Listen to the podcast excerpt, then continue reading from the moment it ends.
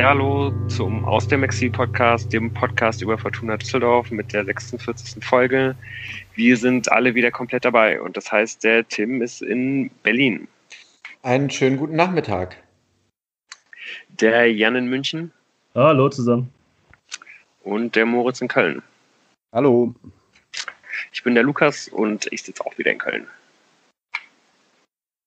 Kurz ein Werbeblock, den ich hier einschieben möchte. Ähm, ohne Überleitung, sondern direkt in die Werbung hinein.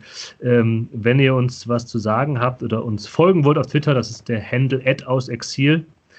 Wenn ihr der Meinung seid, wir sollten auf mehr sozialen Medienplattformen sein, ihr könnt uns nicht auf Twitter folgen, dann könnt ihr uns das klassisch per E-Mail wissen lassen und dann überlegen wir uns das, ob wir das machen wollen. exil.fortuna-podcast.de wäre da die Adresse.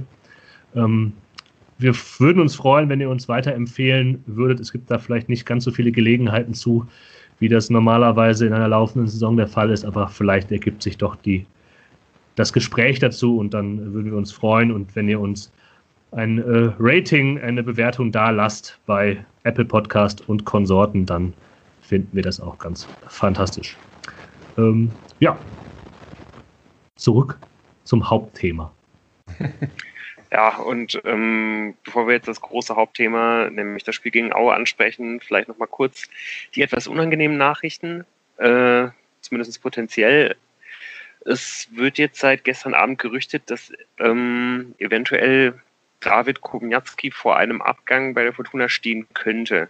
Für wie realistisch halten wir denn das? Äh, Jan, ich glaube, es wird da gerüchtet, dass Espanyol Barcelona an ihm interessiert sind. Nur die Rheinische Post sagte, dass es höchstens einen ersten Kontakt gegeben hat zwischen den beiden Vereinen.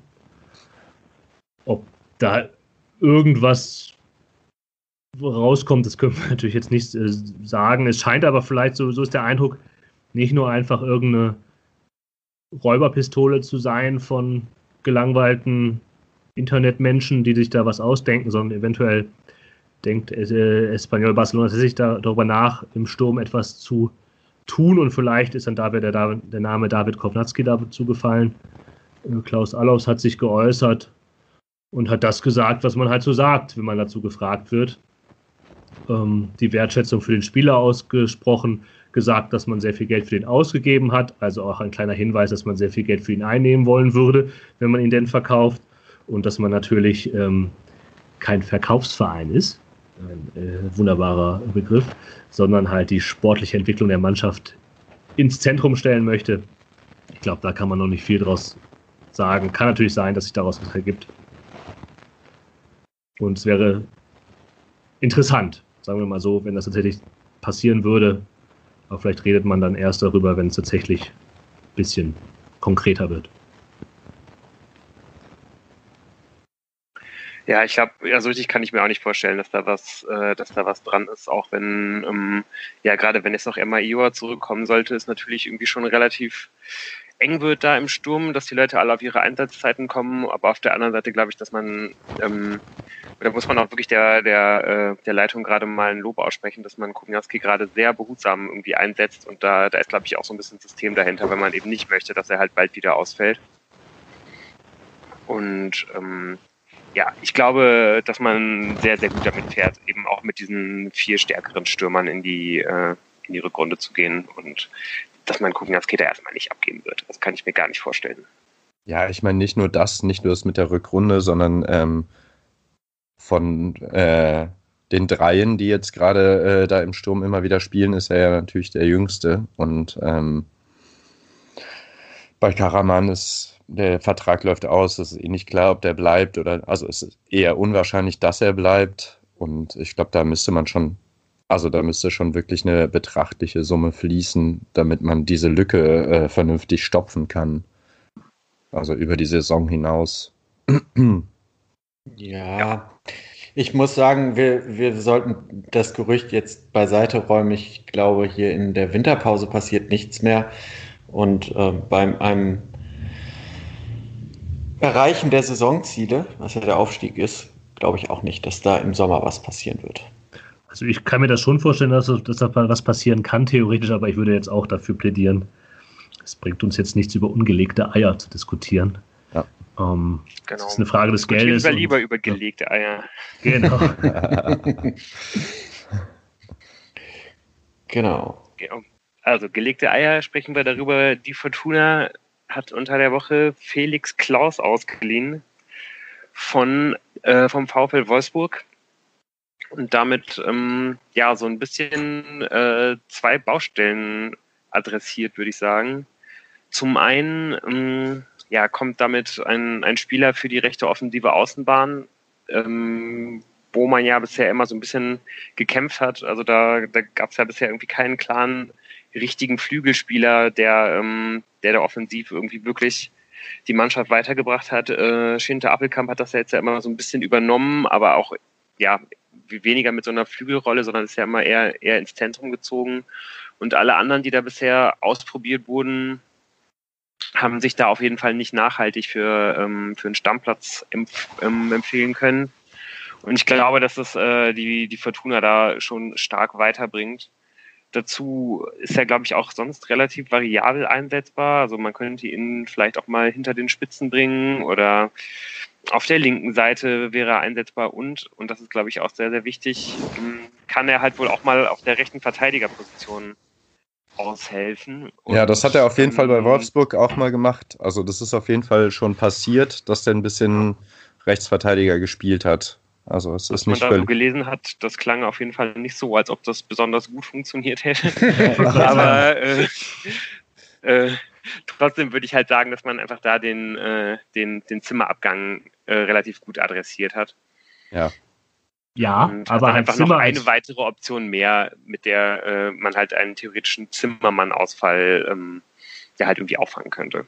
Ja, das sehe ich ein bisschen anders. Also ich glaube, es ist tatsächlich ein Zimmer, Ausgleich, aber Zimmer war ja auch zu keinem Zeitpunkt ein Rechtsverteidigerersatz in der Viererkette, sondern höchstens ein rechter Außenspieler in der Fünferkette Ersatz. Und auch das war leider in den letzten Malen nicht sonderlich überzeugend. Also ähm, man sagt zwar aus dem Verein heraus, dass da wohl nicht mehr viel passieren wird auf dem Transfermarkt, aber ein Rechtsverteidiger, eine dumme Idee wäre das trotzdem immer noch nicht. Du würdest immer noch einen weiteren Rechtsverteidiger ersetzen. Ja, auf jeden Fall. Du hast, kein, du hast keinen vernünftigen Ersatz, der Rechtsverteidiger spielen kann, mit einer offensiven Option. Du hast halt mit Clara und so Bodka-Spieler, die halt die rechte Seite vielleicht zumachen können, aber die keinerlei Akzente nach vorne setzen können. Und du hast vielleicht mit Klaus jemanden, der als Flügelspieler über außen kommen kann, aber der nach hinten hm, keine Erfahrung im Verteidigen hat in der Viererkette. Und wenn du dir überlegst, wie intensiv geflankt wird in der zweiten Liga, ist das nicht so unerheblich, da einen äh, defensiven, kopfballstarken und erfahrenen Rechtsverteidiger zu haben.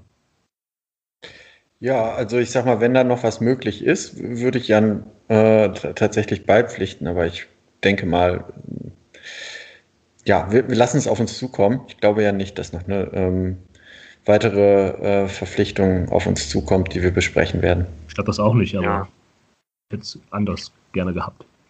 Ja, gehe ich mit, aber ich finde, es gibt auf jeden Fall noch viel, viel größere Löcher im Kader, äh, wo, wo es der Fortuna wesentlich besser zu Gesicht stehen würde, wenn man da noch was tun würde, weil man da noch viel blanker ist. Aber ähm, ja, kommen wir vielleicht irgendwie auch dann noch im Laufe des Spiels sowieso zu. Oder wenn Sehe ich übrigens ähm, nicht so. Ja, kommen wir hoffentlich dann im, im, Laufe des Spiels dazu und ansonsten äh, seid ihr auf eine der nächsten Folgen verwiesen, wenn denn dann das Transferfenster äh, zu ist, dann werden wir nochmal das äh, in aller Breite, in aller epischen Breite, dem es gebührt, äh, besprechen. Ja, wobei ich ja, genau. schon vorab das Konzept, also wenn du das einpflegen kannst, Lou, ähm, in die Besprechung von dem Aue-Spiel, dann Unbedingt. finde ich das gar nicht sehr schlecht. Finde ich das gar nicht okay. so schlecht. Okay. Genau, werde ich, werde ich auf jeden Fall tun, äh, weil zu dem Thema, ähm, bei dem ich das anknüpfen würde, ähm, äh, zu dem Thema werden wir eh noch kommen. Aber zunächst mal zu den Leuten, die halt schon verpflichtet wurden. Überraschend fand ich zumindest für mich, war es dann schon, dass äh, Felix Klaus dann halt auch direkt von Anfang an gespielt hat. Ansonsten, ähm, ja, eigentlich das bewährte Personal, außer dass David Kownatski für äh, Ruven Hennings reinrotiert ist ähm, ist ja wirklich auch klasse, muss man wirklich sagen, dass, äh, dass man da halt so viel, so viel Auswahl vorne hat, ähm, dass man da einfach einen Hennings rausnimmt und äh, ja halt irgendwie kaum was an, an oder äh, kaum was an Qualität verliert. Ja, und dann Klaus direkt auf dem rechten Flügel begonnen. Schinter, der wieder fit war, äh, dafür dann nach links rotiert.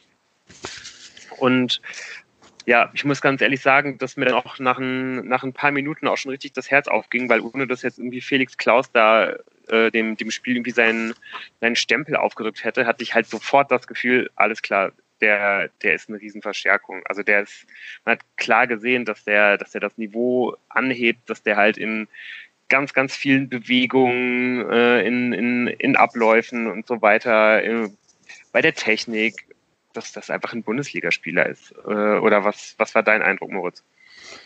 Ja, ich finde es auch. Also ich fand, es hat, äh, also erstmal ist es ja auch ein totales Statement, jemanden in eine Mannschaft ins Spiel zu werfen, der gerade zwei Spiele gemacht, äh, zwei Trainingseinheiten mitgemacht hat.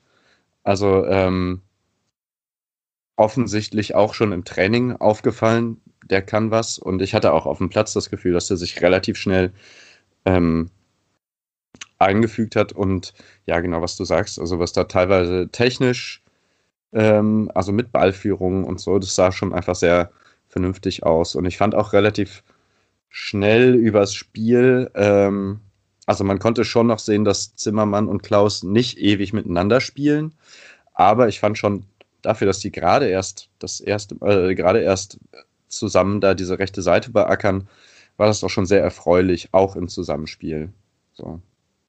Ja, ich glaube, das, was du sagst, das kann man natürlich so auslegen, indem man sagt, dass Klaus sich schon durch seine Leistung angeboten hatte, durch das, was Rösler in ihm sieht.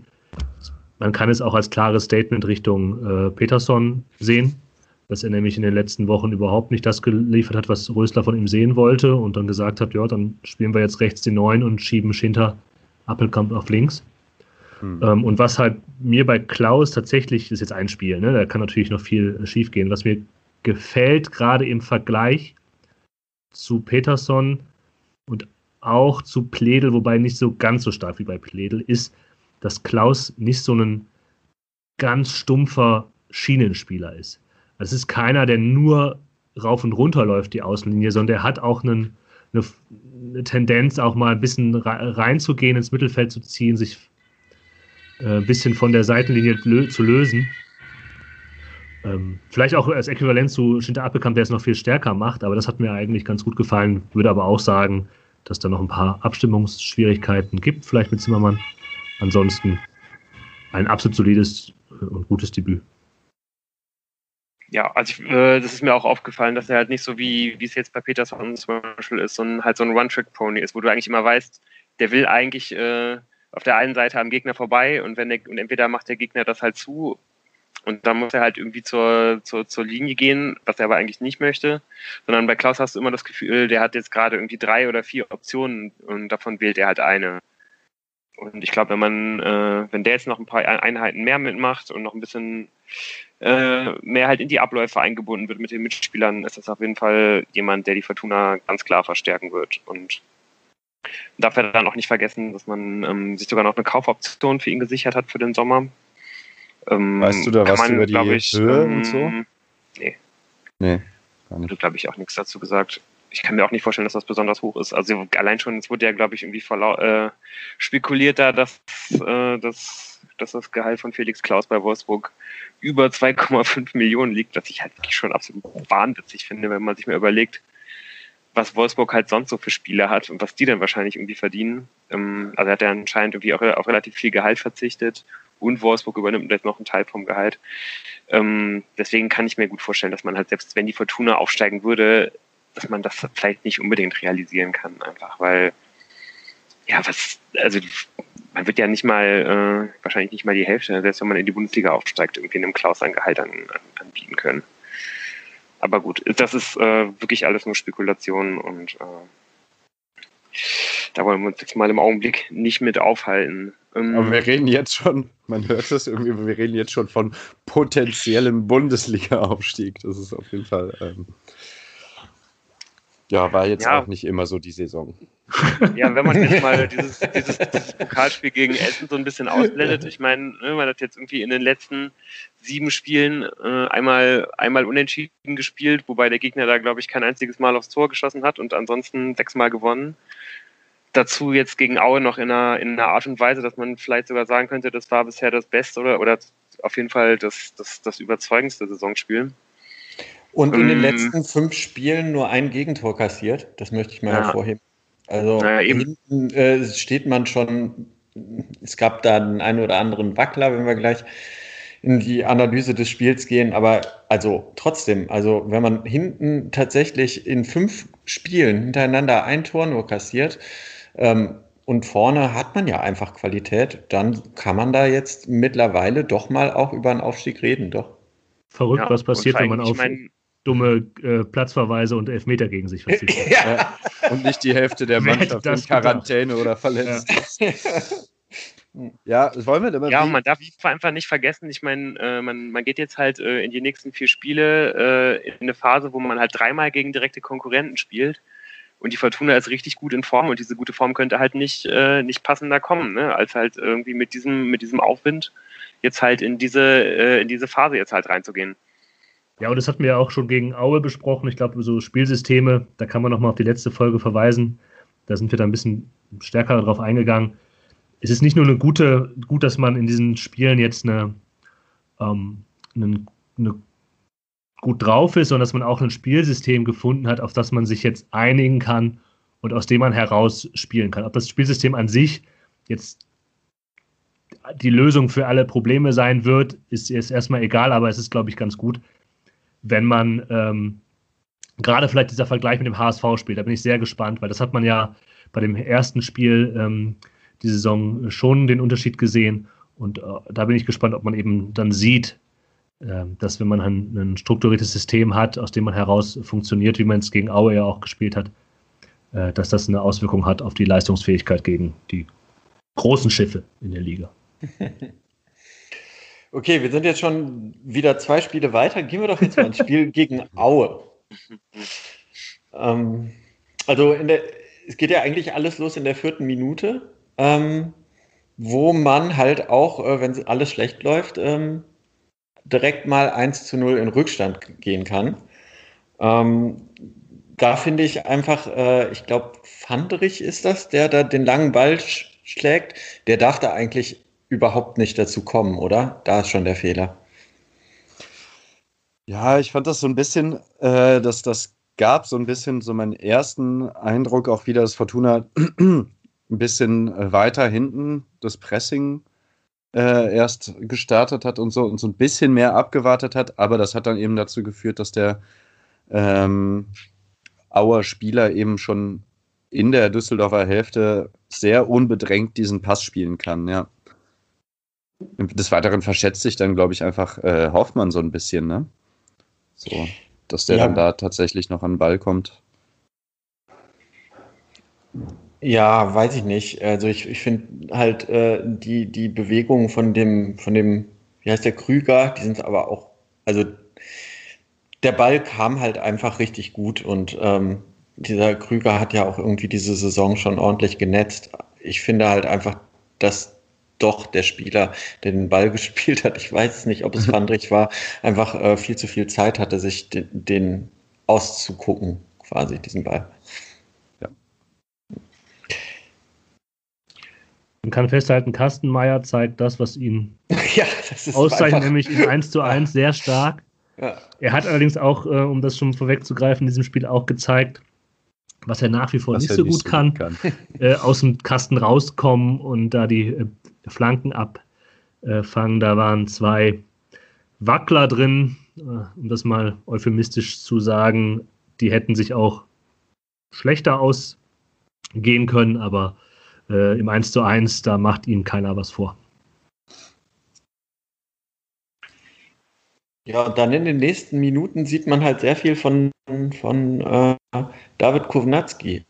Der war ja omnipräsent vorne in der vordersten Reihe. Ob er sich nach außen hat fallen lassen und was initiiert hat oder ob er äh, ähm, tatsächlich äh, mal an einer Stelle ging es ganz schnell nach vorne, 15. Minute, glaube ich. Da kommt dann noch so ein halbgarer Heber heraus. Aber äh, also da habe ich wirklich gemerkt, was für ein wahnsinniger Luxus da bei Fortuna ist, äh, dass man halt einen Kovnatski von Anfang an, jetzt war das jetzt sein erstes Spiel von Anfang an, da müsst ihr mir mal helfen. Aber dass man den einfach mal bringen kann und ähm, ist, ist einfach null Qualitätsverlust in der Mannschaft. War es wirklich sein erstes Spiel von Anfang an? Hat das jemand auf dem Schirm? Das habe ich überhaupt nicht auf dem Schirm. Aber ähm, mir hat auf jeden Fall auch extrem gut gefallen, wie er halt irgendwie immer nach links ausgewichen ist und damit genau. halt immer wieder Angriffe initiiert hat. Ja. Äh, und die Fortuna war ja eigentlich dann auch die ganze, die ganze erste Hälfte halt jetzt irgendwie nicht unfassbar gefährlich, aber halt irgendwie immer überlegen. Man hatte immer das Gefühl, dass halt irgendwas passieren kann. Und ähm, ja, damit hat man einfach auch Aue, wie man das jetzt irgendwie schon kennt, mit dieser üblichen Stabilität, die man da einfach ausstrahlt, halt ständig vom eigenen Tor weggehalten. Ja. Und ähm, ja, ich weiß nicht, würdet ihr, wart ihr, wart ihr ein bisschen überrascht davon, dass, ähm, dass Auer auf jeden Fall auch echt versucht hat, irgendwie mitzuspielen und irgendwie auch, dass die auch äh, dann doch relativ früh gepresst haben? Gehe ich da irgendwie ein bisschen zu sehr davon aus, dass, ähm, dass Fortuna halt so ein großes Standing hat, dass, dass also ich, ich war ehrlich gesagt ein bisschen darauf eingestellt, dass Aue sich mehr äh, ja, an, dem, äh, an der Herangehensweise von Braunschweig orientieren würde. Dass man halt sich noch weiter zurückziehen würde und dass man halt wie Fortuna nicht den Platz geben würde, um da halt wirklich mitzuspielen. Naja, Lars diese, hat ja diese, auch diese hohen Ballgewinne zu haben, weil das hat Fortuna extrem in die Karten gespielt, finde ich.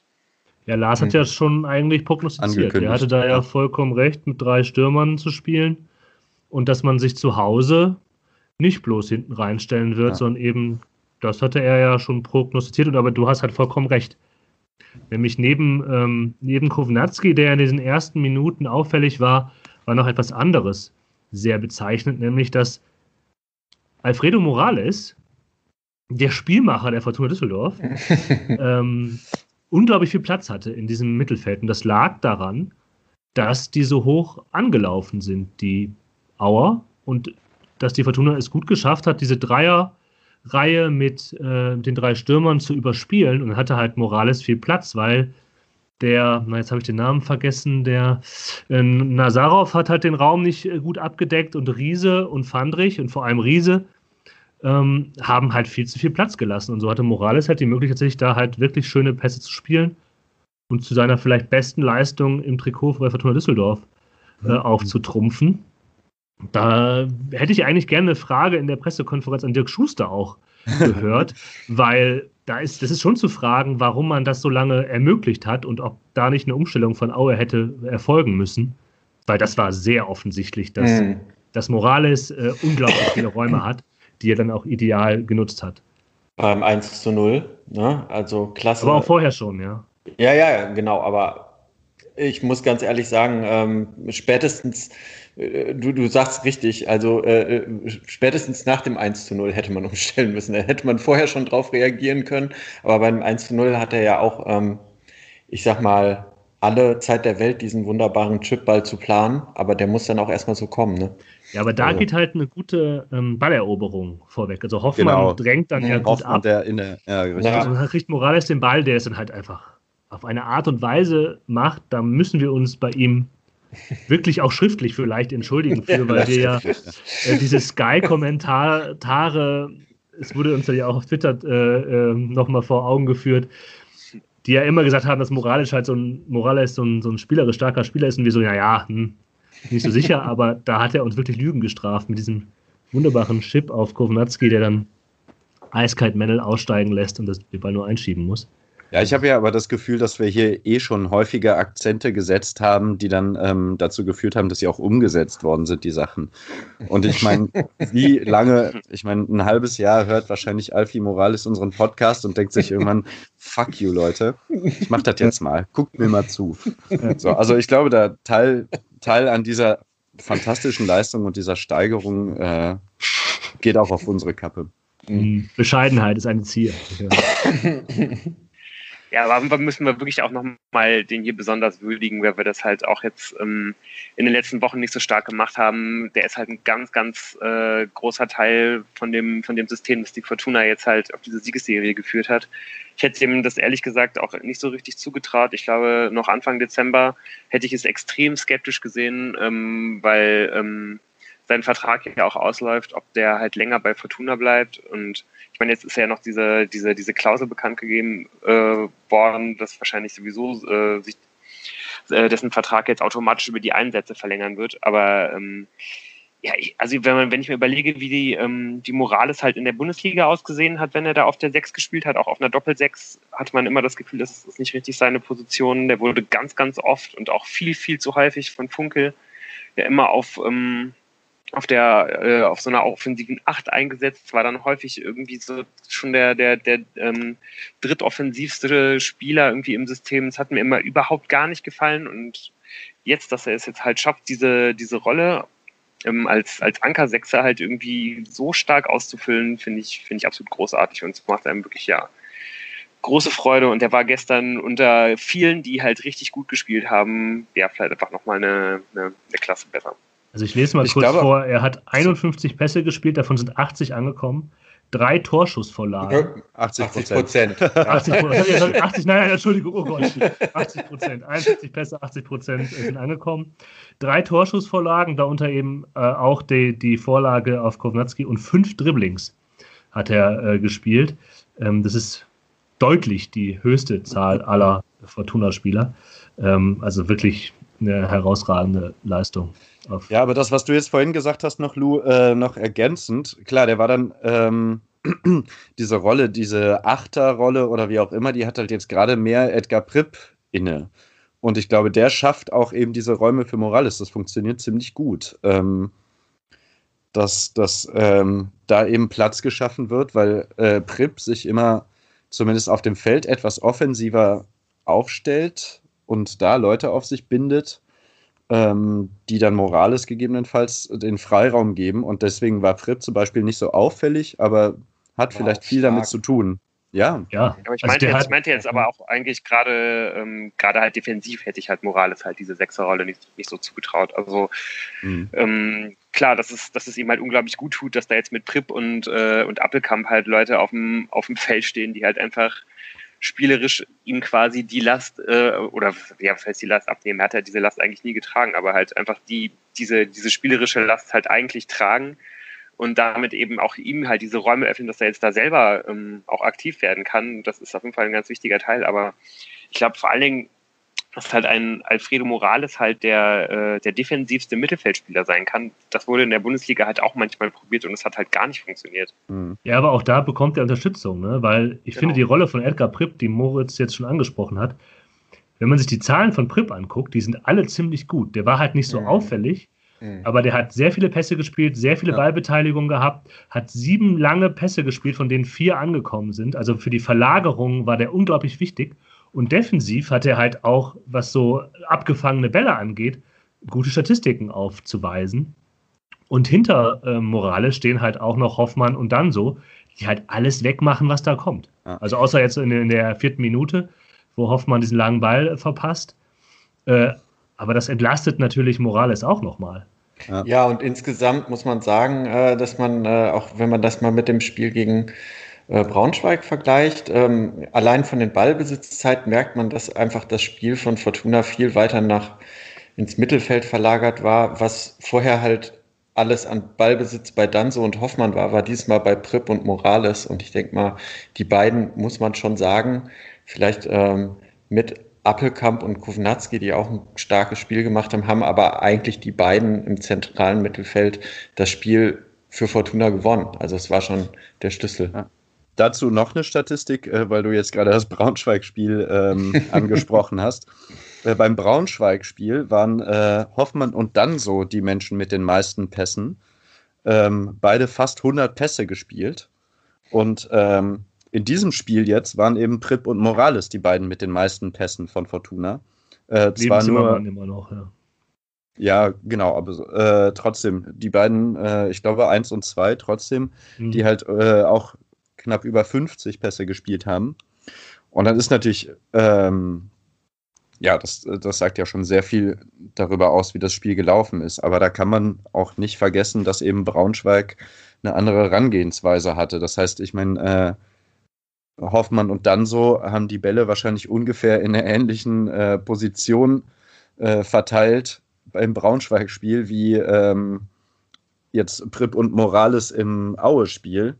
Aber äh, Prip und Morales hatten eben nur noch die Hälfte der Auer Mannschaft vor sich und Hoffmann und Danso, obwohl sie ja an der Mittellinie äh, die Pässe gespielt haben, hatten halt die ganze Braunschweiger Mannschaft vor sich. So. Ja, aber ich, also ich finde halt einfach schön, dass man gesehen hat, wie gut das funktioniert mit äh, äh, diesem zentralen Mittelfeld. Ja. Weil ich sag mal, bei drei von den nächsten vier Spielen erwarte ich jetzt nicht so eine Herangehensweise äh, wie von der Braunschweiger Mannschaft.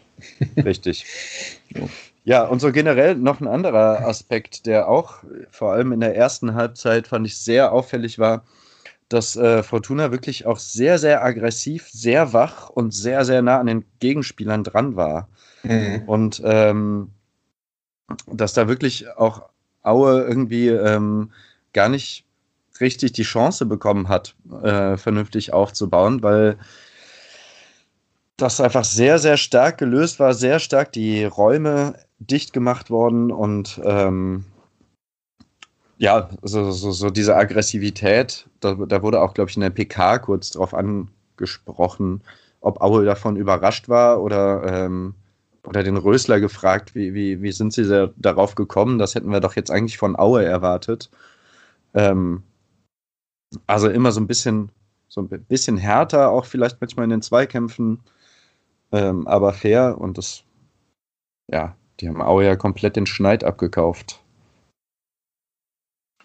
Ja auch so ein bisschen exemplarisch, dass da ähm, fast der, der, der da irgendwie auch noch am härtesten gespielt hat, der auch sogar Felix Klaus war, der da halt irgendwie auch direkt aufgefallen ist, ähm, dass er die, die, gleiche Härte wie die Mannschaft halt irgendwie äh, gezeigt hat, äh, hat dann ja irgendwie auch leider dazu geführt, dass sich da sein Gegenspieler ähm, verletzt hat und äh, ihm eine gelbe Karte eingebracht, deswegen er dann, glaube ich, auch, also unter anderem vielleicht deswegen, weil er nachdem er dann noch zwei kleinere Fouls hatte, er dann ja in der zweiten Halbzeit auch rausgenommen wurde ja, aber insgesamt war ich auch äh, echt absolut überzeugt davon, dass Fortuna da völlig kompromisslos irgendwie reingegangen ist und ja, einfach sowohl spielerisch als halt auch kämpferisch auch einfach komplett den, den, den Schneid abgekauft hat.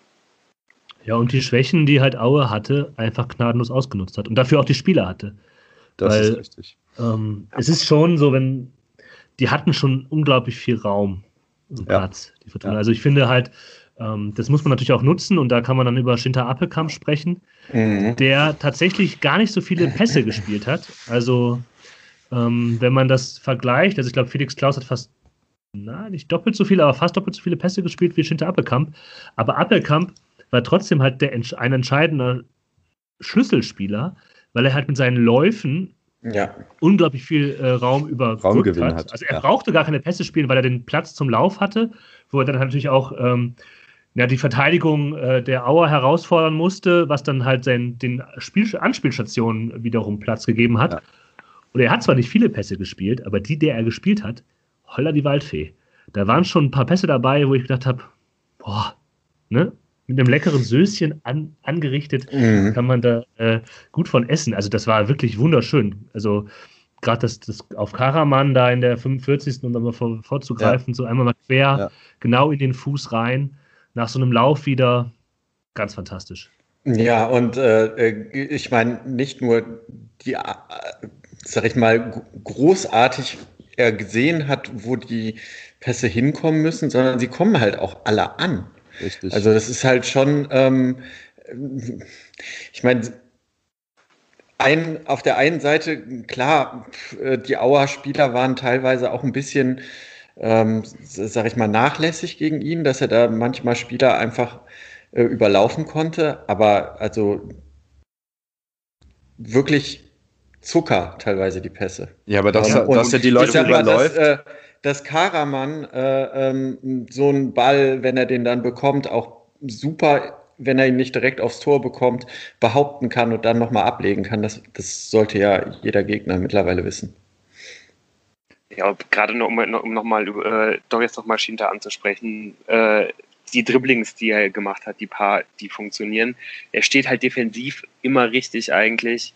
Er ist wirklich eigentlich auch der, äh, der, der stärkste Pressingspieler der Fortuna. Das ist echt ein unfassbares Juwel, was die Fortuna da hat. Also wir sollten auf jeden Fall uns unglaublich glücklich schätzen, dass wir, äh, dass wir den haben. Und ja, ich will es jetzt gar nicht so, äh, ich will jetzt gar nicht so unken, aber wenn der noch mehr solche Spiele macht, dann ja, werden wir jetzt halt noch 18 Spiele Freude an dem haben. Und äh, man sollte sich dann vielleicht äh, schon mal emotional darauf einstellen, äh, dass er auf jeden Fall hier keine Lumpi Lamberts Karriere haben will. Ja, ja. Schön, dass der Lou halt jetzt immer den, Salz, den Salzkanister nimmt, um halt, ich weiß nicht, was damit zu machen.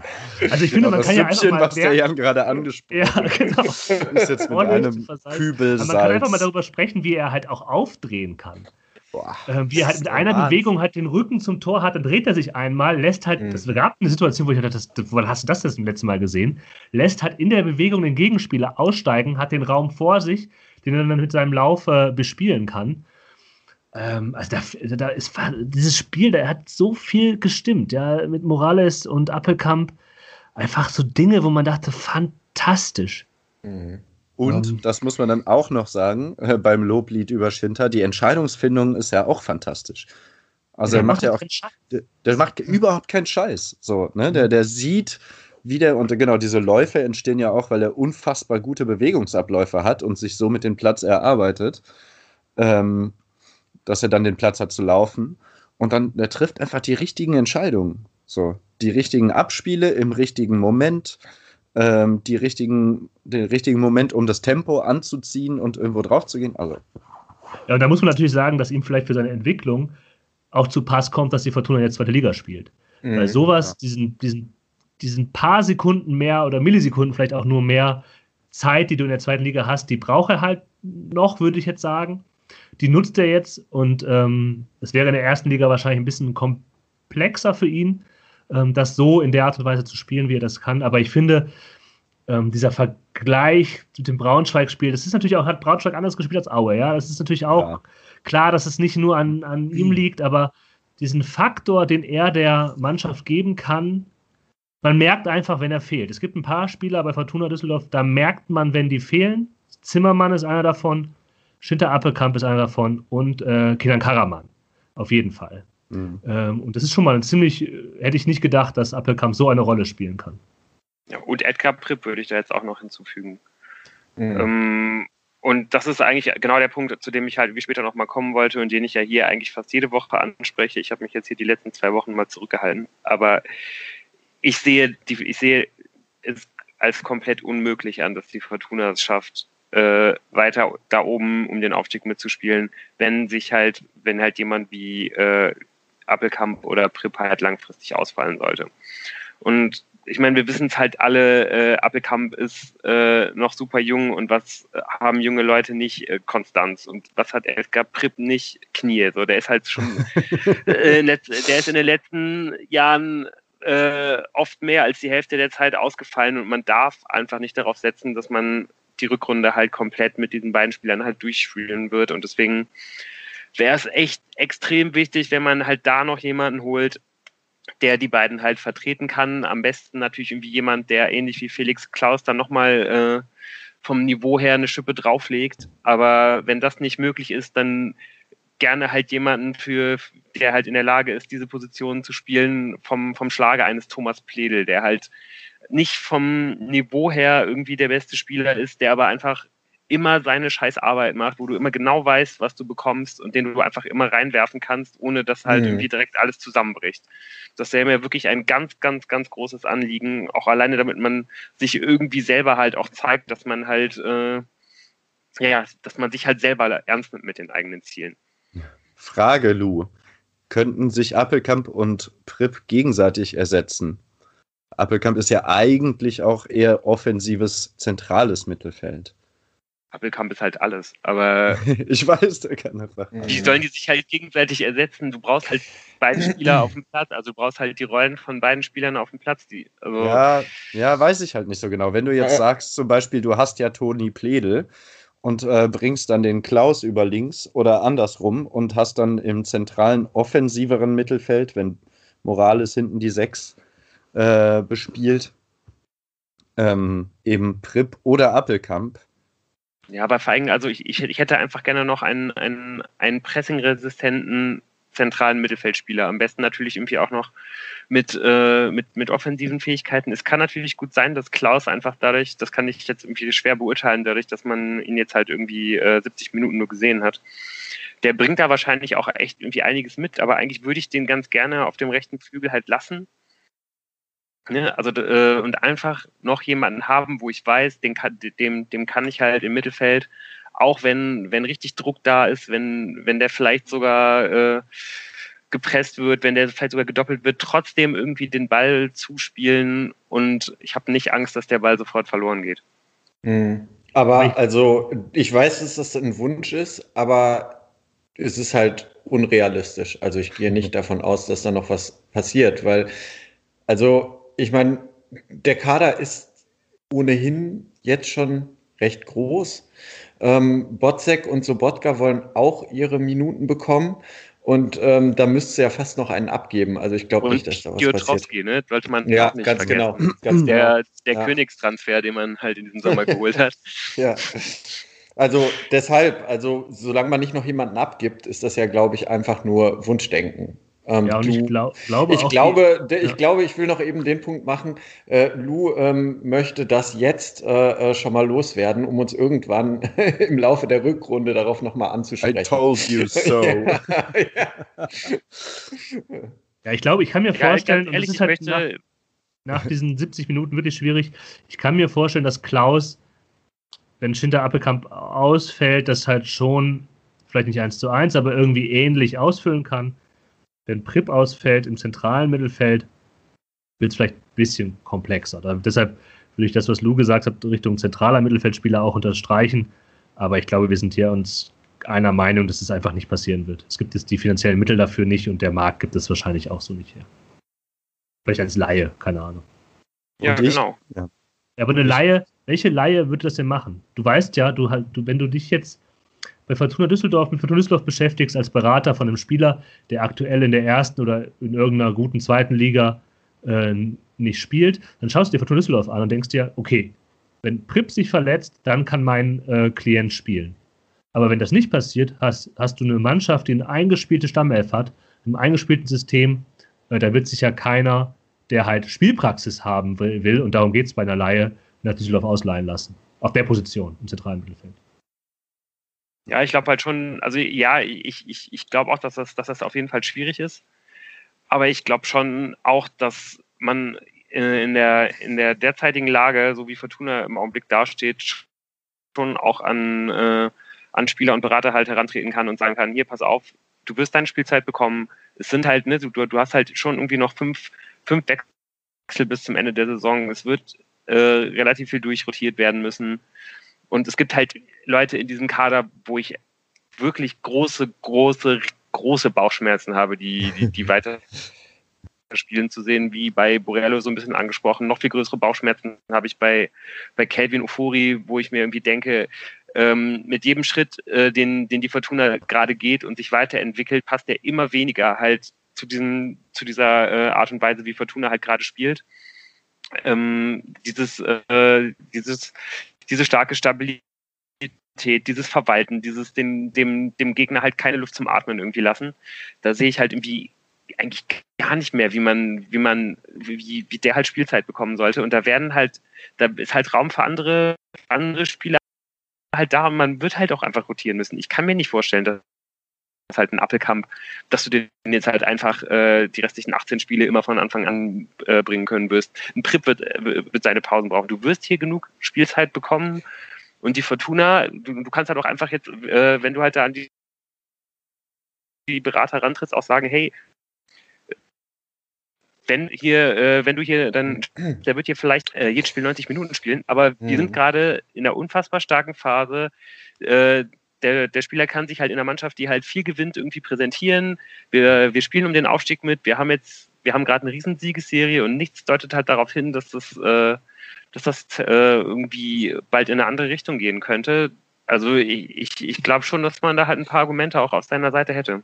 Genau, wir können das ja im Januar weiter verfolgen. Ich würde gerne mal wieder Richtung Spiel ja. zurück abbiegen, ähm, weil wir jetzt ähm, tatsächlich da sehr weit äh, von weggegangen sind. Wir haben tatsächlich gemerkt, welche Spiel, an welchen Spielern es hängt, ob Fortuna äh, ähm, äh, momentan so spielt, wie sie es denn spielen.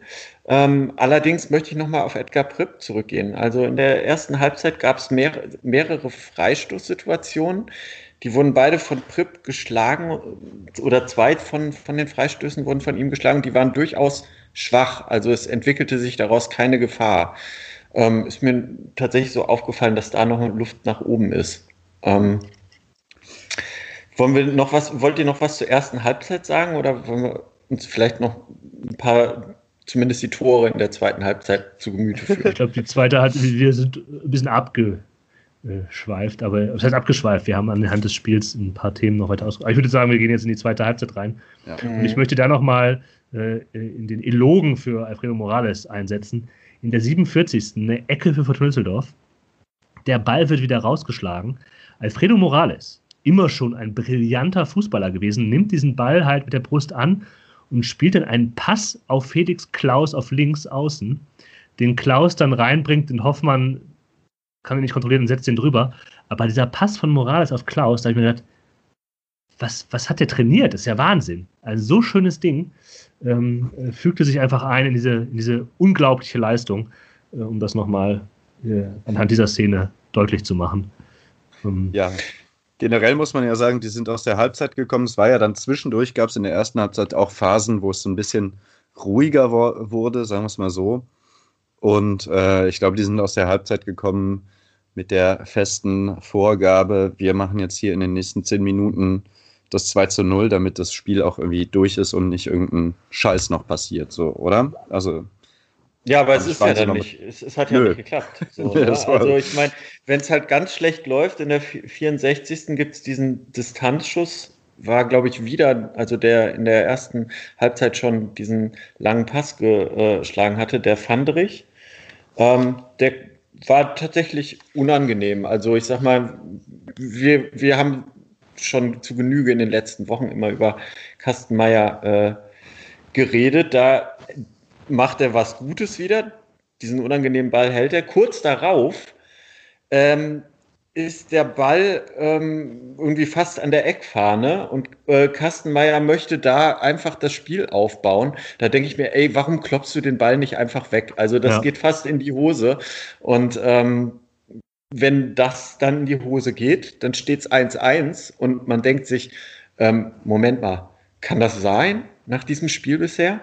Also ja. Hm. ja das, das, kann man schon vor allem angesichts dessen, wie der Boden aussah. Das habe ich auch gedacht, genau so wegen, äh, Flo, hast du dir diesen Boden mal angeguckt? Warum fummelst du da jetzt? Einfach ja. raushauen. Ja.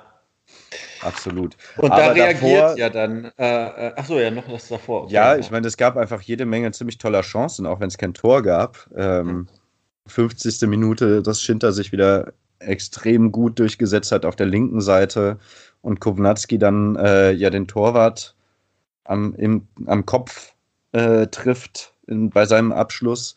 Das sind alles Spielzüge, die ganz fantastisch funktionieren und da auch wieder einfach ballsichere, gute Spieler, die miteinander spielen. Also wollte ich einfach mal äh, noch. Und dann gab es noch genau die Ecke, äh, das dann so dann ans Lattenkreuz köpft Köpft, im Anschluss. Genau. Ja. genau. Dann gab es äh, in der 53. Minute nochmal wieder einen Ballgewinn von Danso, der auch wieder super stark war, wie äh, irgendwie die ganze Mannschaft. Ähm, und wo eigentlich so eine Kontermöglichkeit ist, wo dann Karaman ein bisschen zu ungenau passt. Also auch wenn es nicht geklappt hat, fand ich, sah man schon äh, sehr viel Drängen der Fortuna auf den und auch das Selbstbewusstsein, das jetzt zu tun und das Spiel zu entscheiden.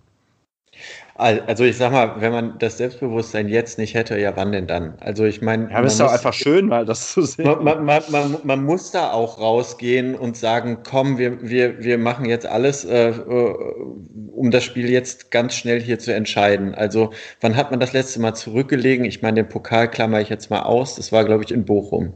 Mhm. Oder korrigiert mich, wenn es falsch ist. Nö. Nee, ich glaube auch nicht. Ja. Gegen und Darmstadt ähm, hat man doch zurückgelegen. Hat oder? man wirklich zurückgelegen gegen Darmstadt? Ich war, bin mir nicht sicher. Aber ja. Ja, okay. Gut, dann danke, dass du mich korrigiert hast. Genau, das wollte ich. Ich war mir auch nicht mehr sicher, nämlich genau als Darmstadt hätte noch sein können. Ähm, ja, nur das ist halt vielleicht das Haar in der Suppe, was man finden kann, dass man auch hier wieder relativ lange braucht, um das zweite Tor nachzulegen. Ja, und es gibt dann eine Phase im Spiel, wo Fortuna dann nach diesen zehn Minuten Powerfußball sich wieder so ein bisschen zurücknimmt. Wahrscheinlich auch äh, Kraftmanagement, Belastungssteuerung quasi im Spiel. Äh, wo dann aber so ein paar unnötige Fehler, also wo dann die Fehlerquote plötzlich höher wird. Das habe ich nicht so ganz verstanden. Dass dann ein bisschen mehr Ungenauigkeiten beim Passspiel gab, weil ja auch das Passspiel, Lou hatte das letzte Woche angesprochen, äh, gegen Braunschweig, die Passschärfe. Ähm, das hat ja die ganze Zeit fantastisch geklappt. Die Pässe waren äh, ja schnell gespielt, feste gespielt. Es hat auch vor allem Fortuna immer die Lösung nach vorne gesucht. Ähm, und das ging dann so ein bisschen abhanden, was ich okay fand, dass die sich ein bisschen zurücknehmen, aber ähm, ich habe nicht ganz verstanden, warum dann plötzlich auch so ein bisschen mehr Fehler da reinkommen. Ich glaube, also weil Aue und war, äh, ja. es ging halt irgendwie dann so ein bisschen dahin, als halt dann äh, Appelkamp müde wurde. Also man hat schon dann irgendwann gemerkt, mhm. dass der halt, ähm, nachdem er ja gegen, gegen Braunschweig gefehlt hat und dann auch die Woche erst sehr spät mit dem Training einsetzen konnte, dass der jetzt halt noch nicht wieder bei, bei, bei 100 Prozent war von der Kraft.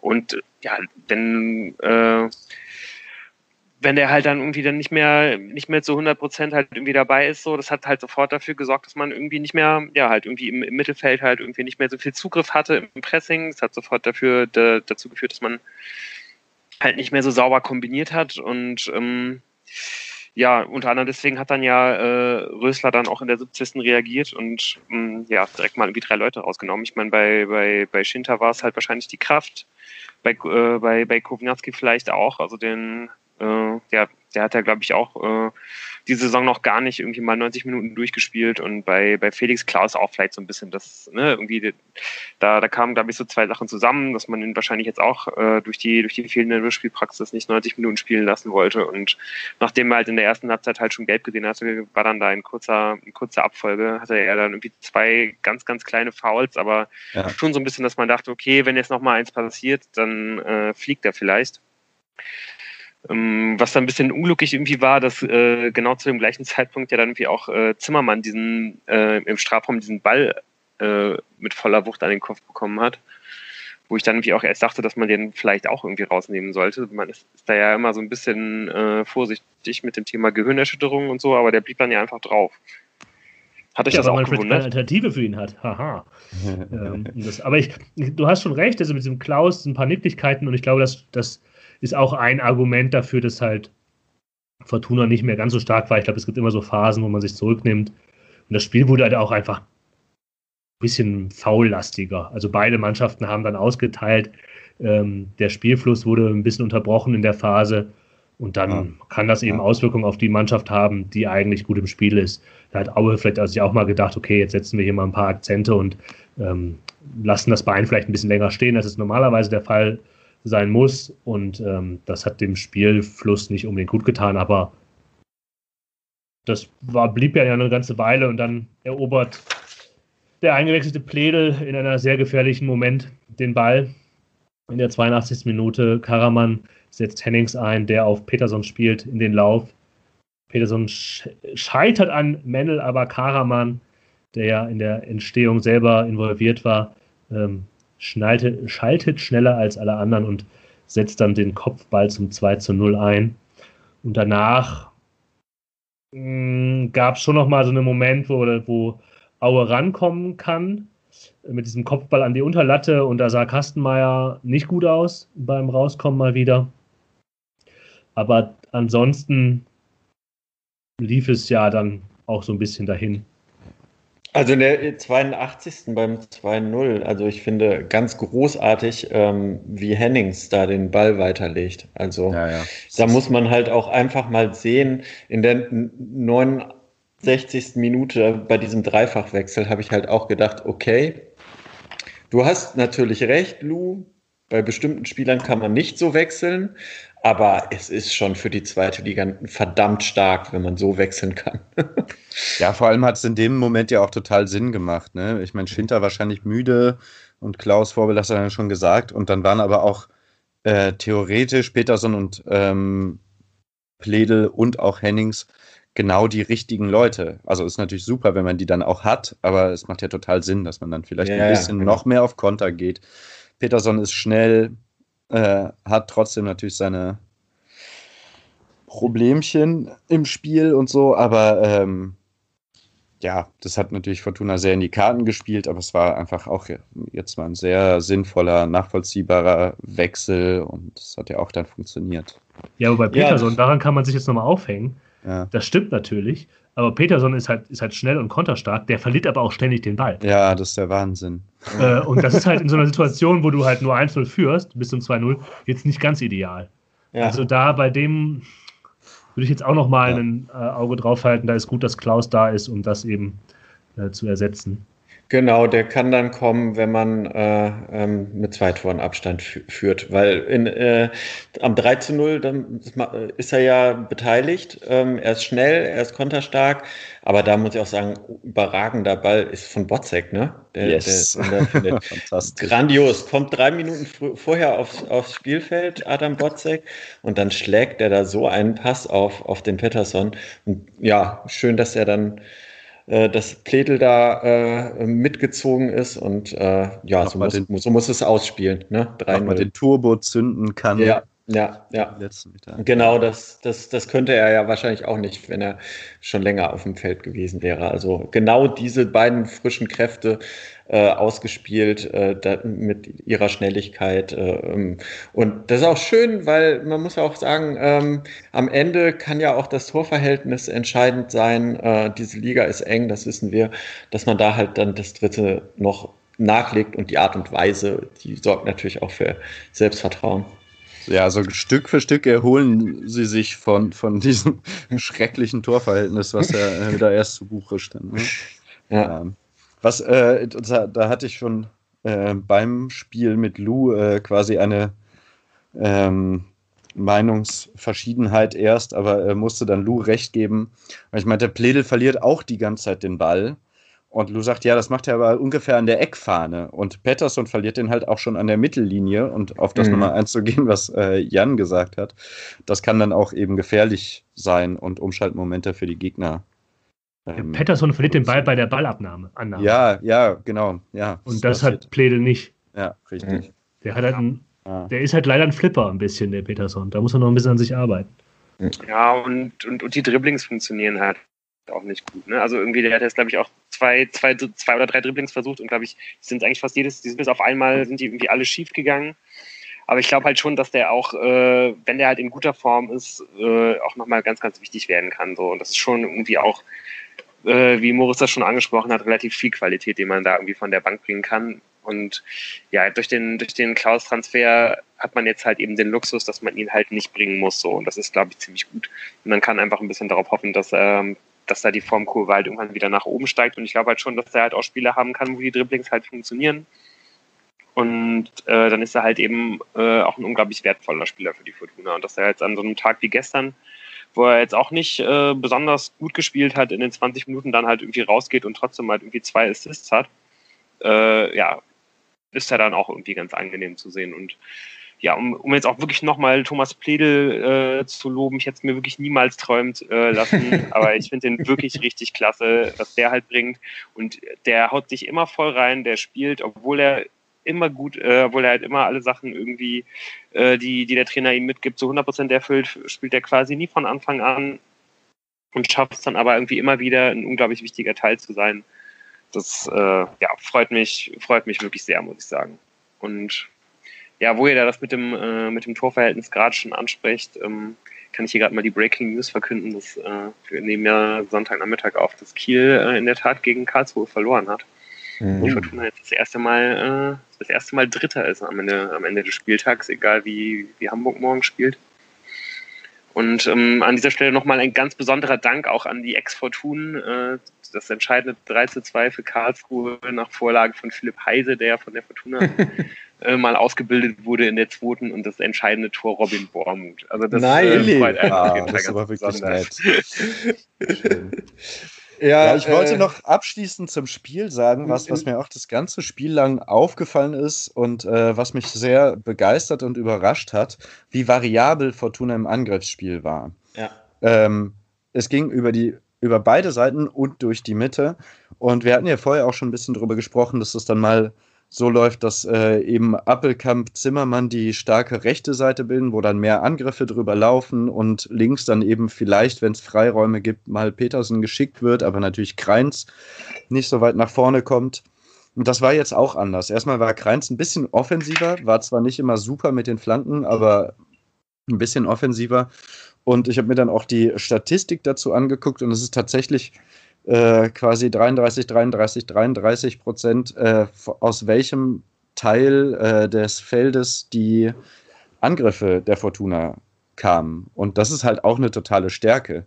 So, dass man sich nicht darauf einstellen können, kann, ja, die versuchen es halt viel über rechts und äh, wenn wir dann dazu sehr drauf eingehen, dann spielen wir, dann äh, gehen sie auf den linken Flügel, sondern es war völlig, also es war viel unberechenbarer als äh, in den letzten Spielen, fand ich. Ja, das hat was wahrscheinlich auch damit zu tun hat, äh, dass Appelkamp äh, die Seite gewechselt hat, würde ich sagen. Natürlich, klar, dass Kreins ein bisschen offensiver gespielt hat, hat dann auch äh, mit dem Partner auf der Seite zu tun, würde ich sagen. Und äh, deshalb, die ja, Aufstellung, absolut. so wie sie jetzt ist, die erwarte ich auch am Freitag. Ja, bevor wir jetzt auf Freitag äh, äh, zu sprechen kommen, vielleicht nochmal ähm, kleiner Satz dazu, wie angenehm es war, auch mal wieder ein Spiel mit Zuschauern zu sehen. Ähm, hat mich ja sehr gefreut, dass äh, in Sachsen, ähm, obwohl die ja so viele, obwohl die ja so hohe Fälle haben, ist ja dann anscheinend kein großes Problem war, dass man zumindest äh, eine zweistellige Anzahl von Zuschauern zu dem Spiel zulassen konnte. Ähm, ja, ich weiß nicht. Also das wir dachten ja irgendwie, also es war, als wir das Spiel geschaut haben, erstmal gar nicht so klar, was da eigentlich passiert. Wir dachten, hatten ja erst da irgendwie die, äh, die Aue-Betreuer so ein bisschen äh, oder, oder, oder auch die, die Auswechselspieler so ein bisschen im Verdacht, dass sie da irgendwie so richtig Stimmung machen.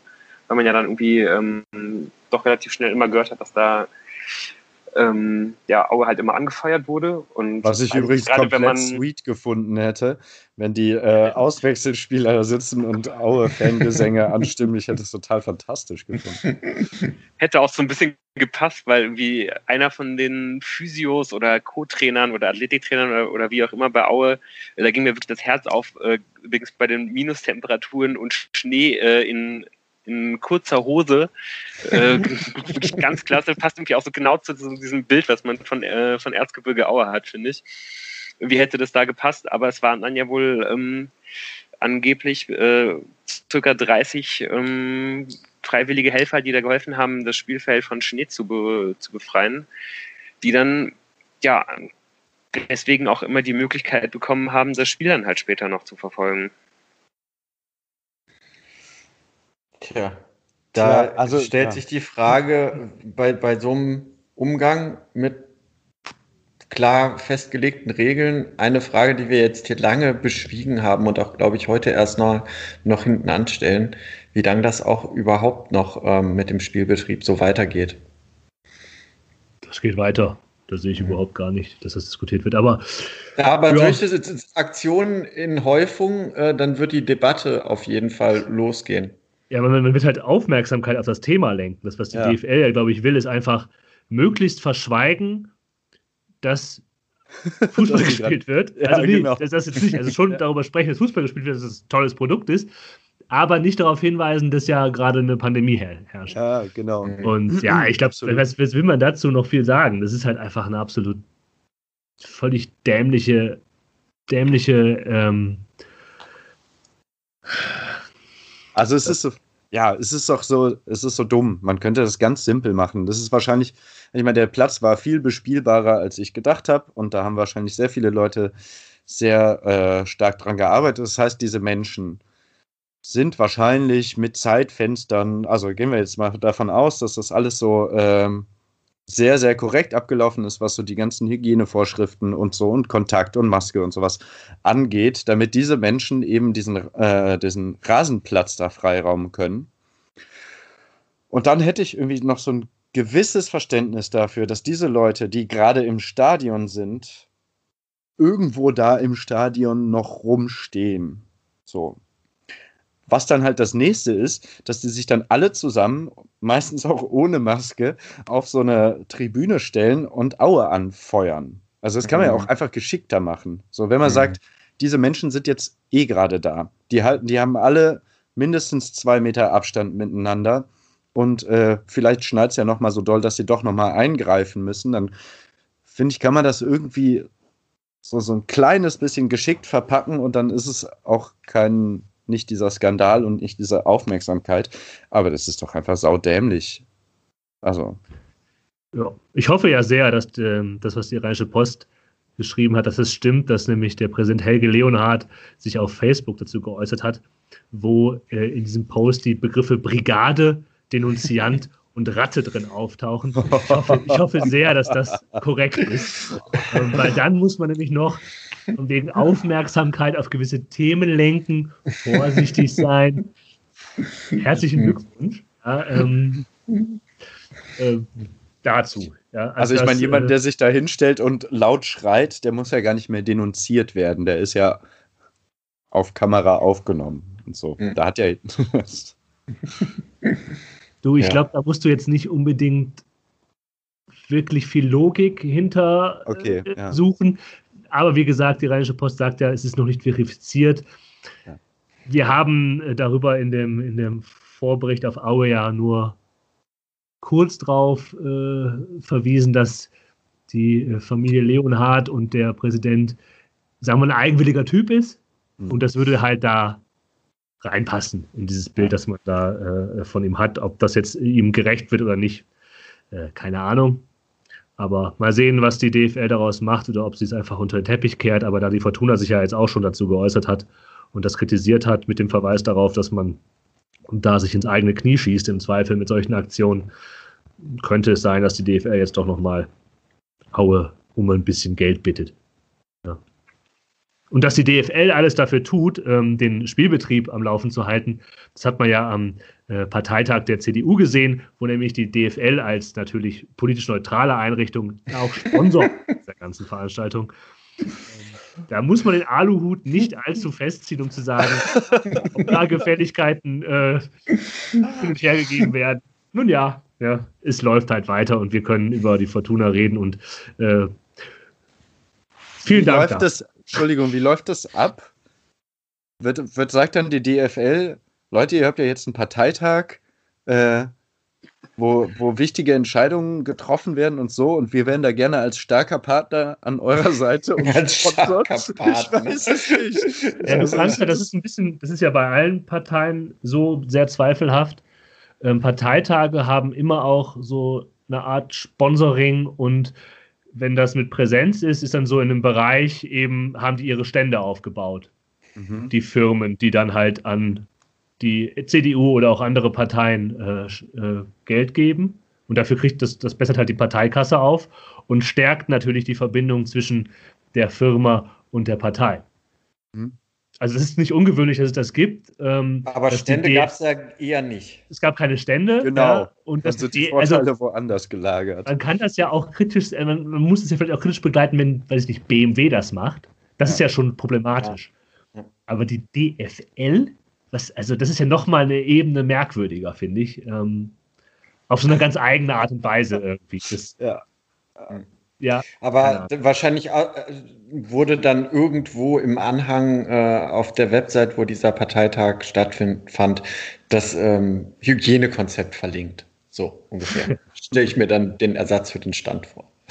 Naja, gut. Ähm, ja, es geht also weiter und zwar am Freitag gegen äh, Gräuter Fürth, die ja tatsächlich ein direkter Konkurrent sind momentan. Ja, ganz genau so sieht's aus. Ähm, Kräuter Fürth liegt im Augenblick zwei Punkte hinter der Fortuna. Und deswegen kommt diesem Spiel auf jeden Fall eine besondere Brisanz zu.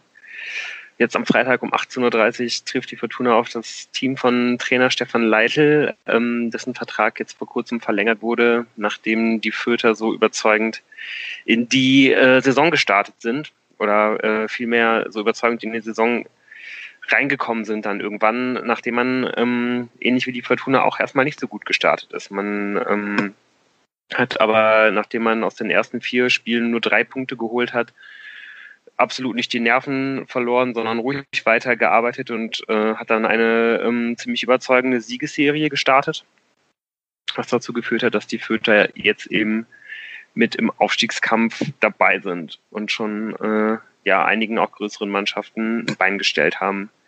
Was sehr auffällig ist, finde ich, ähm, ist, dass eigentlich kaum Neuzugänge ähm, eine wichtige Rolle bei den Fötern spielen. Man hat eigentlich komplett auf Leute gesetzt, die, äh, die schon letztes Jahr im Kader gewesen sind. Die Abläufe sind komplett bekannt. Und ähm, ja, das heißt halt vor allen Dingen, dass Stefan Leitl auf ein sehr, sehr hohes Pressing und aggressives Pressing setzt. Dann versucht man ähm, stark und direkt vertikal nach vorne zu spielen und hat aber ähm, teilweise auch noch die Ballbesitzphasen im Vergleich zu ähm, zur letzten Saison halt nochmal verbessern können und ist damit jetzt ähm, ja halt auch einfach variabler. Sehr, sehr auffällig ist, finde ich, dass ähm, eigentlich die gesamte Abwehr und das Mittelfeld deutsche Spieler unter 25 Jahren sind. Also Ui, okay.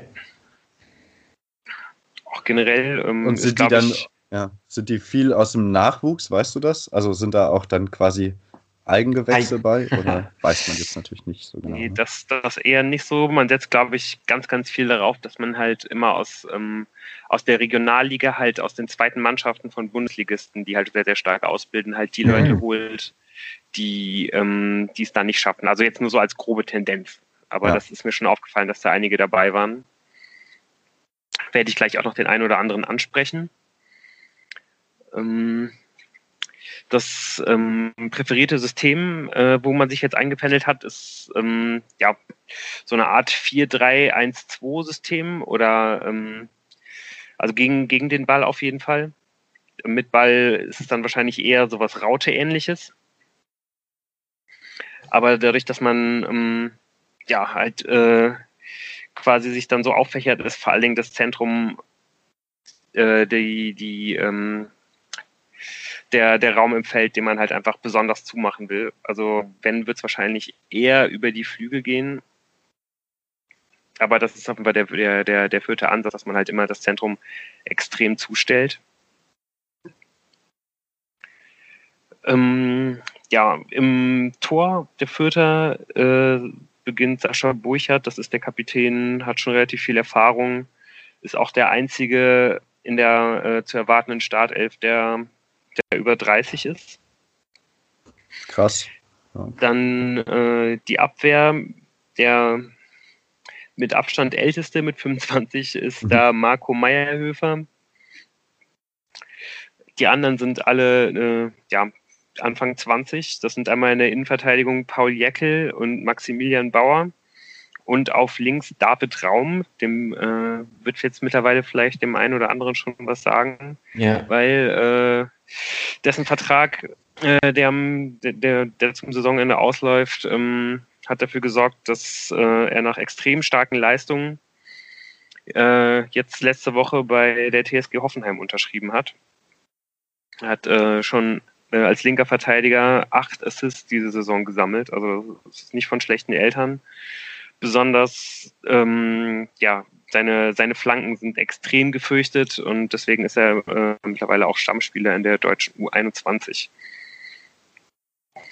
Im Mittelfeld der, der Anker-Sechster ist Anton Stach und äh, auch, ja, sagt mir auch nicht besonders viel, hat mir auch nicht besonders viel äh, gesagt, vor der Saison von, äh, ja, eben aus der zweiten Mannschaft vom VfL Wolfsburg gekommen. Ebenfalls äh, da ausgebildet wurde ähm, der rechte Achter Paul Seguin, äh, ähm, könnte auch gut sein, dass er, obwohl er noch Vertrag hat, der vielleicht im Sommer nicht zu halten ist, spielt eine extrem starke Saison. Und auf der linken Acht, äh, dem, den sollte man vielleicht so ein bisschen kennen noch, äh, spielt Julian Green. Ähm, ja, der, so dunkel irgendwie. Mhm. Ja, der äh, hat mal bei Bayern gespielt, galt da mhm. mal als unglaublich großes Talent, hat, glaube ich, auch sogar mal für die USA bei der äh, Fußball-Weltmeisterschaft 2014 gespielt und auch ein Tor erzielt, aber sich dann nie so richtig durchsetzen können, aber scheint jetzt ähm, bei Kräuter Fürth endlich ja so ein bisschen seine Rolle gefunden zu haben und spielt da extrem überzeugend. Auf der 10 noch ein weiterer Deutscher, Anfang 20, ist äh, Sebastian Ernst. Und vorne, ähm, ja, dann der einzige, der kein Deutscher ist, also die, die Fütter werden wahrscheinlich mit zehn Deutschen in der Stadt äh, auflaufen, ist Harvard Nielsen. Den äh, sollten die Fortuna-Fans ja auch noch kennen. Hat ja damals äh, bei der Fortuna irgendwie nicht so richtig überzeugen können hat aber ja dann trotzdem immer seine Minuten bekommen, zum Beispiel als Fortuna aufgestiegen ist. Aber bei Fürth findet er sich jetzt auf jeden Fall viel, viel besser zurecht, spielt hier richtig überzeugend, breite Tore vor, erzielt Tore und ist äh, da auf jeden Fall nicht wegzudenken. Ähm, neben ihm agieren wird entweder ähm, Jamie Leveling, der halt ähm, ja eher so der äh, eher so eine schnelle hängende Spitze ist oder mit äh, Branimir Gotha, ein äh, Spieler mit auch viel Bundesliga-Erfahrung, der aber dann eher ähm, durch seinen sehr starken Schuss überzeugt. Und, Und der auch ja, kein so Deutscher ist, ne? genau, aber ich, ja. ich, ich, gehe eigentlich eher davon aus, dass, äh, ah, okay. das spielen wird. Genau. Okay, okay. Aber das ist hm. auf jeden Fall dann auch derjenige, der wahrscheinlich, äh, ja, wo man, wo man ziemlich sicher sein kann, dass der wahrscheinlich wieder dann von der Bank kommt. Hm, okay. Äh, nochmal ganz kurz zum, ich habe das gerade nochmal nachgeguckt, Fürth ist auch äh, mit dem Durchschnittsalter pro eingesetztem Spieler pro Spiel, wenn ich das richtig sehe, äh, äh führender in der Tabelle, also mit dem jüngsten eingesetzten Kader mit durchschnittlich 24,2 Jahren. Ja, Lukas, äh, äh, die scheinen ja dann vor allem über die Außen zu kommen. Wenn ich das richtig sehe, hat auch der rechte äh, Verteidiger auch schon vier Torvorlagen gesammelt. Also nicht nur David Raum scheint da äh, ähm, Scorerpunkte ordentlich zu sammeln, sondern auch Marco Meierhöfer. Ähm, ist das dann der Schlüssel, dass man sie nicht zum Flanken kommen lassen, äh, kommen lassen? Sollte? Oder wie würdest du gegen Fürth jetzt agieren, nachdem du dich mit ihnen auseinandergesetzt hast? Ja, unbedingt. Also ich glaube, die, der, der, der Schlüssel ist natürlich dann irgendwie die eigenen Flanken zuzumachen und vor allen Dingen auch dafür zu sorgen, dass eben Fürth nicht so schnell umschalten kann. Mhm. Ne, dass man halt irgendwie selber ballsicher ist, dass man halt selber vielleicht das Risiko minimiert und das ist ja eigentlich genau das, was die Fortuna bisher ja auch so stark gemacht hat. Ne, dass man sich halt eben nicht die groben Schnitzer erlaubt, dass man selber ganz in Ruhe und mit Geduld halt äh, seinen Stiefel runterspielt und halt irgendwie nicht die Nerven verliert. Hm. Ja, ich habe ja sogar ein bisschen, äh, zumindest von der zweiten Halbzeit, also die zweite Halbzeit führt gegen Paderborn jetzt geschaut. Ich dachte, man hat ja eh nichts zu tun und äh, kann man ja mal ein bisschen scouten. Ähm, und ja, die spielen halt schon sehr gut und kombinieren sehr schnell ähm, gehen dann aber auch viel ins Pressing und bieten halt Räume. So, also das heißt, die sind nicht unschlagbar. So, ähm, und ich meine, das war jetzt gegen Aue natürlich auch so, dass Aue Räume angeboten hat. Und ich finde, man kann der Fortuna zutrauen, dass sie das ausnutzen. Also es gab so ein paar krasse Umschaltsituationen von Paderborn, auch wenn sie es dann nicht gut zu Ende gespielt haben und Fürth eindeutig überlegen war.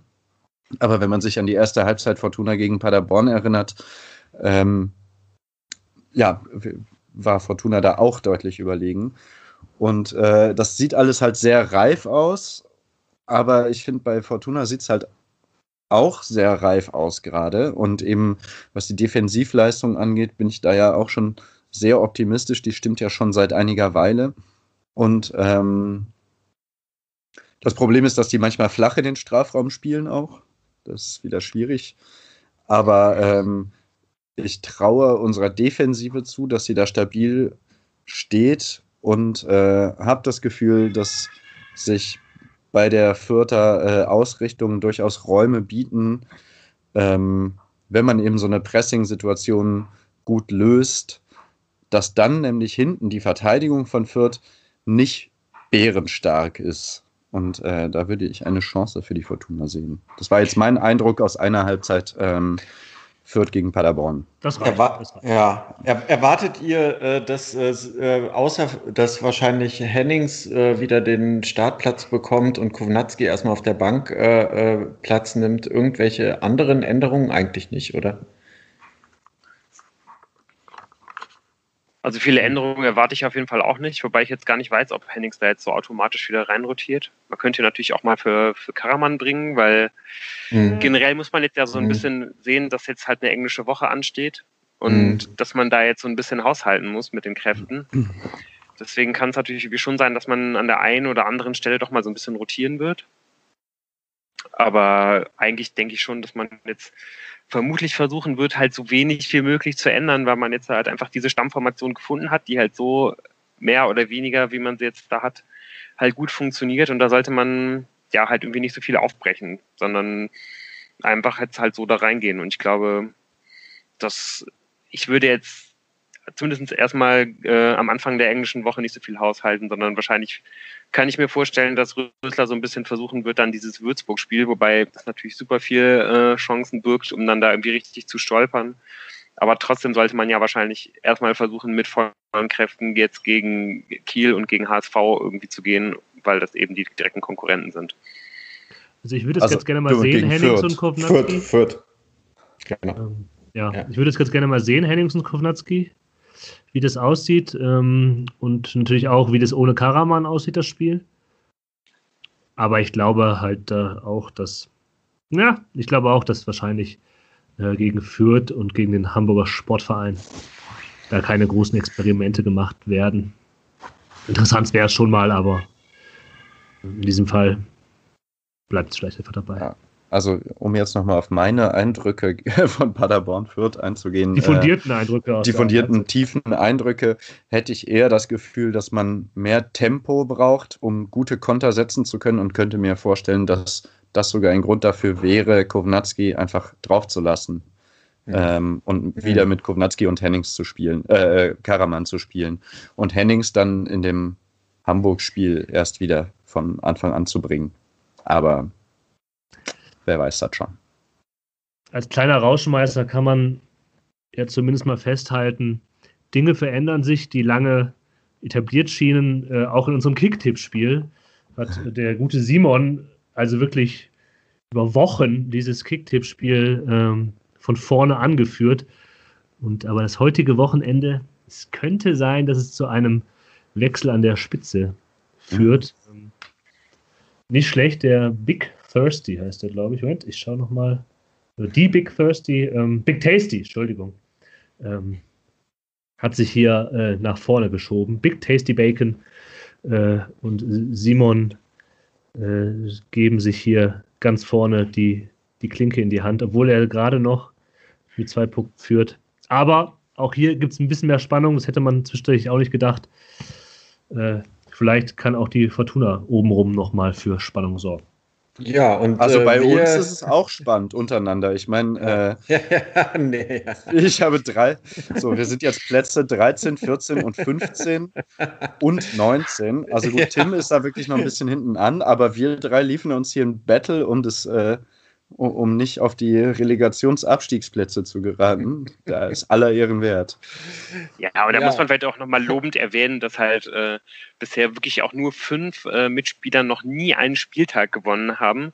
Ähm, darunter wow. Jan, Tim und ich. also wir also, tippen ja. quasi kon konstant mittelmäßig bis schlecht. Ja, also ihr seht, liebe Hörerinnen und Hörer, ihr habt es hier mit ein paar ausgemachten Fußballexperten zu tun. ja, also die Experten, die, die laden wir uns äh, immer nur ein. Also bei der nächsten, bei der nächsten Folge wird es vielleicht auch wieder einen Zugang von außen geben, den ihr ja schon kennt, weil dann schauen wir auf den HSV und da hatten wir in der Folge der Hinrunde auch schon einen Gast. Genau. Folge wird es wahrscheinlich am Samstag geben, ne? Kommenden Samstag. Ja, also da rotieren wir auch ein bisschen durch die Tage, angepasst an die englische Woche, aber unsere Besetzung bleibt natürlich konstant. Genau, und wir werden halt auch versuchen, ähm, ja, jetzt äh, bei den Spielen in der englischen Woche nach jedem Spiel aufzunehmen, wenn es vielleicht irgendwie auch mal ein bisschen kürzer wird. Aber das ist auf jeden Fall das, was wir anpeilen. In dem ja. Sinne, Bis nächste Woche. Bis nächste Bleibt Woche. gesund. Ganz Bis dann. genau. Cheers. Cheers. Cheers.